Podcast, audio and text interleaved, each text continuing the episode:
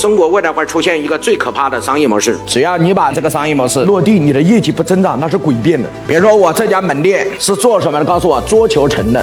好了，我们来看桌球城，我们现在是怎么帮他设计的？五百块成为我的金卡会员，一可以一年来我这儿免费吃自助餐，吃一年的免费，只要交五百块。单次自助餐多少钱？六十八。办一张五百块钱的会员卡，一年可以免费吃，无限次。第二，推荐两个人你就回本没了，就这么简单。那公司内部的员工，我们把它变成创业合伙人，怎么变？交一万块钱成为公司的创业合伙。人给你三十张会员卡，一张会员卡多少钱？五百块。三十张会员卡多少钱？一万五千块。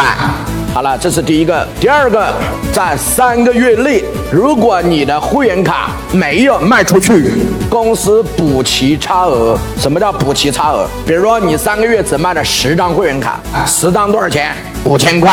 那你投了多少钱？一万。公司退你五千，就是你三个月卡没卖出去，只卖了十张。你投了一万，公司不会让你亏钱，退你五千，你把剩下的卡退给公司。第三，您推荐的会员，只要后面在我这个桌球城办卡会有其他的消费，你有多少百分之十的佣金？就是这个客户来我这儿打桌球，可能会办一张五千块钱的卡啊，也可能会抽烟，也可能会买一点饮料、酒水，也可能会买果汁，只要他消费都跟你有关。第四，只要是这个会员推荐的会员来这儿。消费你还有百分之三的佣金，这么一个小小方法，使他的桌球城的生意远远比任何桌球城的生意都要好。你能留住客户的时间，留住客户消费的次数，就能留住客户的财富。比如说王老师，那我也可以用吗？一个好的模式可以应用于 N 个行业，所有的行业都可以实现这个商业模式，这是通用版。不是说你这个行业不合适。